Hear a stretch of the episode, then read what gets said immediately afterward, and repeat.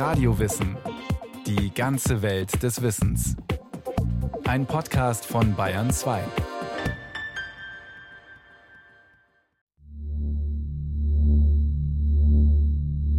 Am Anfang war das Wort, der Urknall. Wenigstens haben wir das Wort. Aber was war der Urknall? Große Frage. Millionen Jahre später sind dann Sterne und Galaxien entstanden. Milliarden von Milchstraßen mit Milliarden von Sternen. Die kann man sehen, zählen, beobachten, vermessen. Dazwischen, und das sind Hunderte von Millionen Jahren, dazwischen ein dunkles Zeitalter. Eine Art Blackbox, bis endlich Licht ins All kam. Was ist in dieser finsteren kosmischen Zeit passiert? Wissenschaftler bekommen langsam eine Ahnung davon, was da vor gut 13 Milliarden Jahren vor sich gegangen ist. Eine Ahnung. Beweise sind etwas ganz anderes.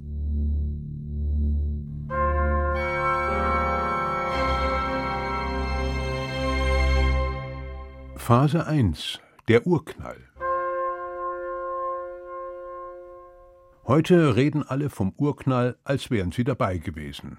Eine große Explosion, und dabei ist alles auseinandergeflogen, und später sind die Trümmer zu Sternen und Planeten geworden. Irgendwie so muss es gewesen sein. Schön wär's, wenn es so einfach gewesen wäre. Das Universum ist in einem heißen und sehr dichten Urzustand begonnen.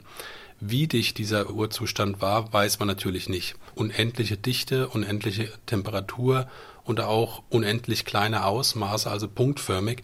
Aber das ist eigentlich von der Beobachtung her unklar. Wir können erstmal nur sagen, es war heiß und dicht, aber wie klein genau, das weiß man nicht. Andreas Müller, Chefredakteur der Zeitschrift Sterne und Weltraum.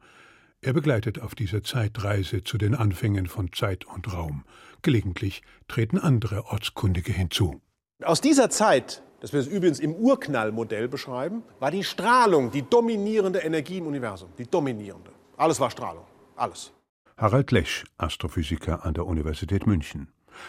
Alles heiß, alles dicht, alles klein, alles Strahlung, alles reine Energie.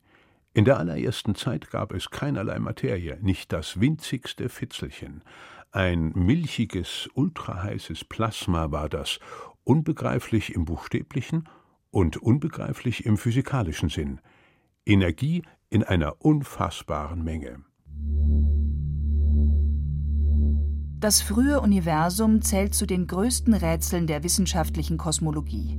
Vor Jahren noch konnten Forscher an derlei Vergangenheitsbewältigung gar nicht denken. Auch heute fehlt ihnen noch weitgehend der Zugang.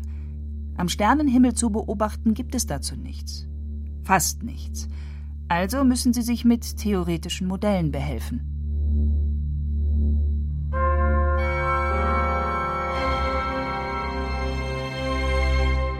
Phase 2 Die Expansion Vom Charakter her kann man sich vorstellen wie eine Art Blase, die eben schlagartig an Raum zugenommen hat. Das heißt, diese Blase ist größer geworden. Der Raum selber wurde größer, schlagartig. Nur zur Klarstellung, da breitet sich nichts im Raum aus. Es ist der Raum selbst, der sich schlagartig ins Riesenhafte ausdehnt. Da muss gewaltig viel Energie angeschoben haben, die höchsten Energien, die man sich physikalisch überhaupt vorstellen kann. Woher kommt überhaupt die Energie? Das ist ja eigentlich die Schlüsselfrage, die Frage von allem. Von einer Antwort sind die Fachleute weit entfernt. Jedenfalls hat der Kosmos sofort nach dieser Initialzündung mit einem Höllenschub losgelegt.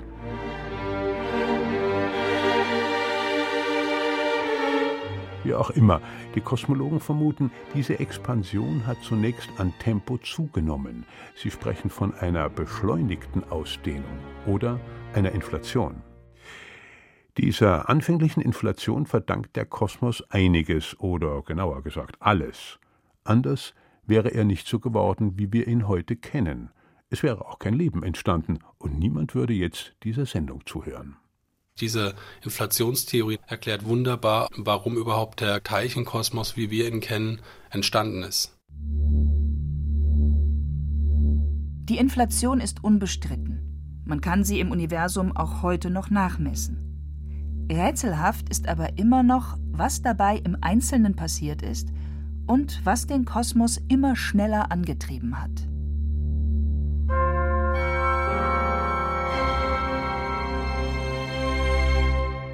Phase 3 Der Kosmos bekommt Kontur. Kurzer Exkurs in die schwierige Physik der Quanten. Materie besteht aus Teilchen, Energie aus minimalen Päckchen. Das haben Albert Einstein und Max Planck herausgefunden. Die kleinstmöglichen Päckchen heißen Quanten. Ihre auffälligste Eigenschaft, sie sind wankelmütig und unzuverlässig. Aikiro Komatsu, japanischer Wissenschaftler am Max-Planck-Institut für Astrophysik in Garching.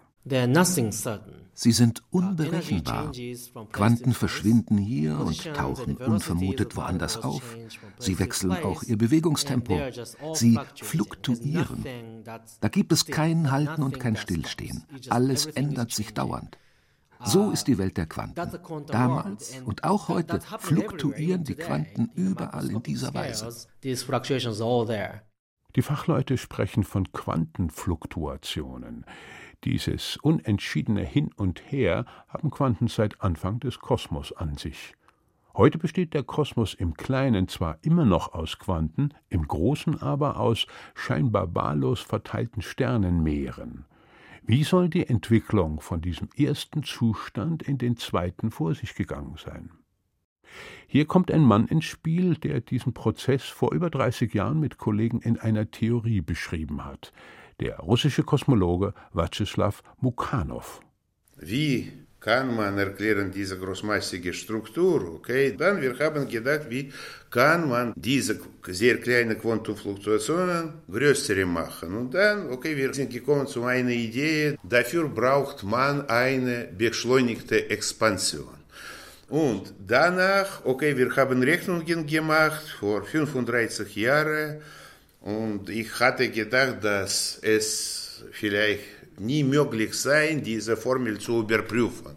Aber während den letzten drei Jahren, okay, diese Formel wurde überprüft mit äh, unglaublicher Genauigkeit. Mukhanov war zusammen mit seinen Kollegen der Erste, der sich damals konsequent gedacht hatte, der Kosmos muss sich in einem linearen Prozess von seinen herumhampelnden Quanten bis zu den großen Haufen von Galaxien heute entwickelt haben. Treibende Kraft kann da nur eine schubkräftige Expansion gewesen sein, die alle Hemmnisse durchbricht. Die ungeheure Kraft der Inflation, also der beschleunigten Ausdehnung, hat es nach Mukhanov und Kollegen geschafft, das Gewirbel der Quanten riesenhaft bis zum heutigen Sternenkosmos aufzublasen. Angenommen, man würde ein mikroskopisches Bild einer Quantenstruktur aufnehmen, dann fände sich ein ähnliches Muster in der Materieverteilung der Galaxien wieder. Vor wenigen Jahren hat Mukhanov damit recht bekommen, vom Forschungssatelliten Planck und seinen Messungen. Mukhanov freut sich heute. Ich war sehr glücklich, ja, ich erwartete nicht, dass in meinem Zeitleben, okay, das kann man es beweisen, experimentell.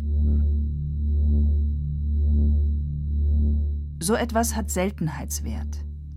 Kosmologen theoretisieren da über etwas, was fast 14 Milliarden Jahre zurückliegt. Normalerweise haben sie nicht den Hauch einer Chance, irgendetwas davon durch Beobachtung je zu beweisen. Aber Mukhanov und Kollegen hatten das Glück. Inzwischen wissen also die Physiker, der Kosmos hat mit unglaublicher Geschwindigkeit seine Quantenvergangenheit hinter sich gelassen und ist zum Sternenmeer geworden. Wie er das gemacht hat, dafür fehlt noch die übergreifende Theorie. Dann wäre allerdings auch das größte Problem gelöst, das die Physik überhaupt hat. Eine gemeinsame Theorie von der Physik der Quanten und der Physik der großen, der sichtbaren Welt.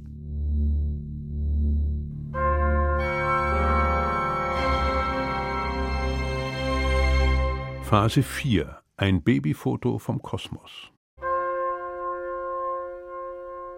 Im ganz alten Fernsehen konnte man nach Programmschluss das Rauschen des Weltalls hören. So klingen Mikrowellen. Sie kommen direkt aus dem Kosmos und von dort aus allen Ecken und Enden. Lange konnte niemand damit etwas anfangen. Später fanden Forscher heraus, diese Strahlen sind eine Art Echo aus der allerfrühesten Zeit des Weltalls. Ursprünglich sind es Lichtteilchen, sogenannte Photonen, genauer die ersten Photonen überhaupt, die der Kosmos hervorgebracht hat. Aichiro Komatsu gehört zu den prominentesten Forschern, die diese Photonen untersuchen. Let's say we had the uh, fireball universe. Nehmen wir das Universum, sagen wir als Feuerball voller Photonen. Überall waren Photonen. Das Universum dehnte sich aus und mit ihnen die Photonen. Sie verschwanden nicht, sie starben nicht. Sie floaten herum seit 14 Milliarden Jahren und jetzt kommen sie in unseren Instrumenten an. So können wir diese Photonen messen. Aber während dieser 14 Milliarden Jahre langen Geschichte haben sich diese Lichtwellen stark verändert. Universe got bigger in der Zwischenzeit ist das Universum tausendmal größer geworden. Und das bedeutet, gleichzeitig hat sich die Wellenlänge des Lichts auch auf das Tausendfache gestreckt. Deswegen sehen wir die Wellen nicht mehr im optischen Bereich, sondern in einem Bereich, wo die Wellen eben tausendmal länger sind. Wir haben also die ganze Bandbreite des elektromagnetischen Spektrums und da rutschten die Photonen aus dem Gebiet des sichtbaren Lichts heraus und gerieten ins Nachbarfeld der Mikrowellen. Schon vor Jahren haben Satelliten diese Mikrowellen aufgefangen, zum Beispiel die Sonden COBE und WMAP. Aber keiner hat diese Mikrowellenstrahlung dermaßen präzise aufgezeichnet und kartografiert wie die europäische Sonde Planck. Andreas Müller? Man hat ein Wärmebild fotografiert vom Kosmos und zwar indem man einfach den ganzen Himmel angeguckt hat. Und das Problem ist natürlich dabei, dass eben alles, was im Vordergrund mittlerweile in den Milliarden von Jahren danach entstanden ist, natürlich erstmal die Sicht blockiert. Das heißt, diese ganzen Effekte, unsere eigene Milchstraße zum Beispiel, das muss man alles abziehen und erst dann kommt eben dieses früheste Signal, das Hintergrundsignal im wahrsten Sinne des Wortes zum Vorschein. Die Spezialisten sprechen von der kosmischen Hintergrundstrahlung. Das Bild, das Planck dabei vom Universum zusammengestellt hat, ist blau grundiert. Darauf sind scheinbar wahllos grüne, gelbe und rote Flecken verteilt. Genau auf diese Unregelmäßigkeiten kommt es an. Deshalb kann man ja sagen, diese Hintergrundstrahlung ist ein Babyfoto vom Universum, weil man sieht sozusagen die Frühstadien der verschiedenen Dichteschwankungen eben 380.000 Jahre nach dem Urknall und dann entwickeln sie sich Milliarden von Jahren weiter zu dem, was wir heute sehen. Auf den Planck-Bildern verraten die gescheckt verteilten Farbkleckse des frühesten Lichts, wie sich die Unregelmäßigkeiten im Quantenkosmos später in den Galaxien und Galaxienhaufen ausgewachsen und im Raum verteilt haben. Ohne diese Quantenkapricen gäbe es keine Galaxie, keinen Stern, keinen Planeten. Überhaupt keine feste, abgegrenzte Materie, sondern nur ein völlig homogenes, ultradünnes Gas. Selbst das Leben verdankt sich auf physikalischer Ebene letztlich Quanten, die seit dem Urknall ihre eigenwilligen Späße treiben. Quanten sind Bewegungsneurotiker. Auch im Weltraum ist alles in Bewegung. Monde kreisen um ihre Planeten, Planeten um ihre Sterne, Sterne um den Mittelpunkt ihrer Galaxie und Galaxien driften unablässig und immer schneller auseinander. Nirgendwo ist Ruhe. Die Welt ist in Bewegung. Die Welt ist Bewegung.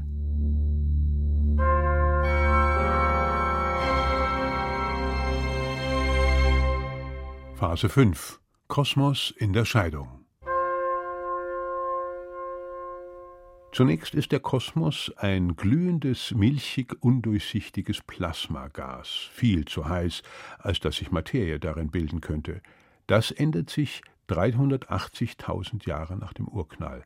Da wird der Kosmos durchsichtig. Was heißt das? Der Kosmos dehnt sich aus, er verliert an Dichte und damit wird er kälter.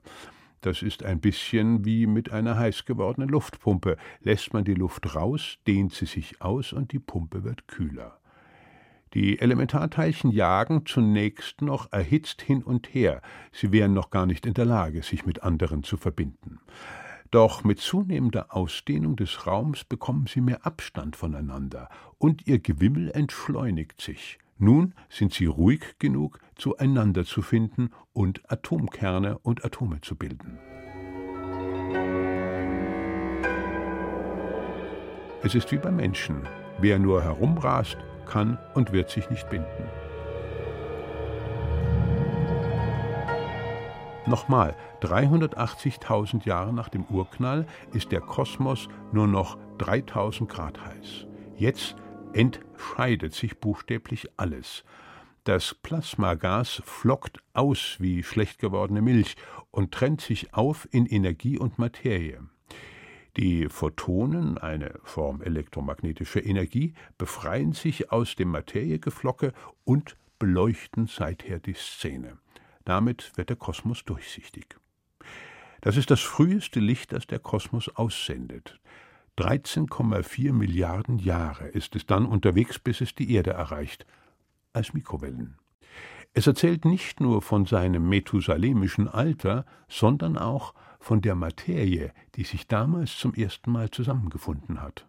Als sich dieses Licht natürlich dann auf den Weg gemacht hat, hat es ja in sich kodiert die ganze Information von dieser Verteilung aus Wasserstoff und Helium mit sich mitgenommen. Wir können sozusagen ein Fenster öffnen in diese früheste Phase der Materie, weil wir eben diese Strahlungsform sehr genau angucken können. In diesem frühesten Licht zeichnet sich also ein Muster der damaligen Materie ab, der Materie, die sich damals gerade erstmals gebildet hat. Es sind Wasserstoff und Helium, die Grundbausteine des ganzen Kosmos.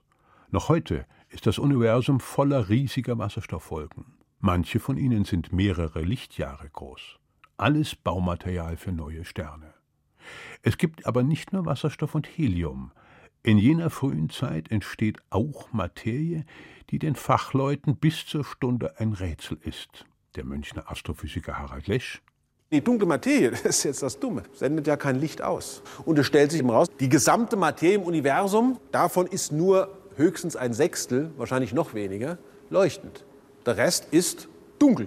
Dunkle Materie, richtig dunkle Materie. Und das hat damit zu tun, dass offenbar im frühen Universum wesentlich mehr dunkle Materie entstanden ist als leuchtende Materie. Die dunkle Materie sendet also kein Licht aus, auch keine Radiowellen, keine Mikrowellenstrahlung, nichts. Sie ist buchstäblich dunkel. Nur im Raum macht sie sich bemerkbar durch ihre Schwerkraft und das massiv. Erstaunt nehmen die Astrophysiker zur Kenntnis, die dunkle Materie macht mindestens fünf Sechstel der gesamten Materie aus. Umgekehrt, alles, was Astronomen im Weltraum entdecken, ist nur ein Sechstel der Materie im Raum insgesamt. Das irritiert. Der große Rest, die dunkle Materie, ist mit ihrer Schwerkraft dermaßen massiv, dass sie die Ausdehnung des Kosmos abbremst. Es gab ja auch die dunkle Materie, die dann eben dafür sorgt, dass das Universum hier und da sich zusammenballt. Das heißt, in der Frühphase spricht man dann von einer verzögerten Expansion. Das Universum wurde zwar größer, aber eigentlich mit abnehmendem Trend. Die Expansion lässt aber auch aus einem anderen Grund langsam nach. Je mehr der anfangs ultraheiße Kosmos in die Breite geht, desto mehr kühlt er aus.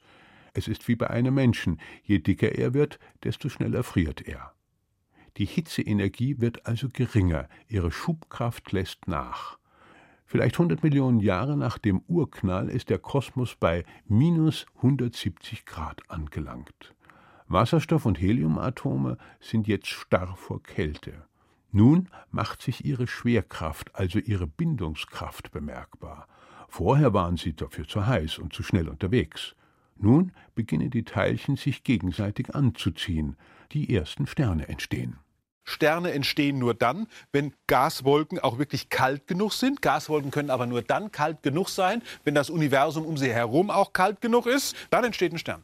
Wir sind jetzt bei 500 bis 600 Millionen Jahren nach dem Urknall angelangt. Schwer vorstellbar, wie gigantisch und gleißend strahlend damals der Lichtzauber gewesen sein muss. Alle paar Stunden entsteht ein neuer Stern, eine neue Sonne. Damals war richtig was los, richtig was los. Man macht sich keine Vorstellung. Für mich als Plasmaphysiker muss das ein Himmel gewesen sein. Das ist ungeheuerlich. Ja? Wahnsinnige Mengen an Sternen, die schlagartig entstanden. Sehr viele davon ja sehr große Sterne, die dann also als Supernova wieder vergingen und vor allen Dingen viel schneller als heute. Heutzutage bei den großen, runden Galaxien haben wir es mit Phänomenen zu tun, die schon lange keine Sterne mehr machen. Die Sternentstehungsgeschichte des Universums war so, dass am Anfang eine große Party gefeiert wurde und seitdem geht es eigentlich nur noch bergab. Heißt, immer weniger Sterne entstehen. Aber damals, Die allerersten Sterne sind riesig, hundert, tausendfach größer als die Sonne. In kürzester Zeit brennen sie aus und gehen in unvorstellbar großen Explosionen, sogenannten Supernovae, auf. Aus dem Bruchmaterial sammeln sich sofort wieder neue Sterne, einer neben dem anderen. Das ganze Universum zu der Zeit ist strahlend, geradezu unerträglich hell. 99 Prozent aller bisherigen Sterne entstehen in der ersten Milliarde Jahre nach dem Urknall. Astronomen beobachten in unserer Galaxie riesige Wasserstoffwolken. Darin können sie quasi live verfolgen, wie neue Sterne entstehen. Diese Kreissäle des Sternenhimmels führen ihnen leuchtend vor, wie es am Anfang des Kosmos zugegangen sein muss. Frühestens Mitte der 2020er Jahre werden hochpräzise Teleskope das Licht dieser allerersten Sterne auffangen. Was davor geschehen ist, müssen sich die Astronomen theoretisch ausmalen.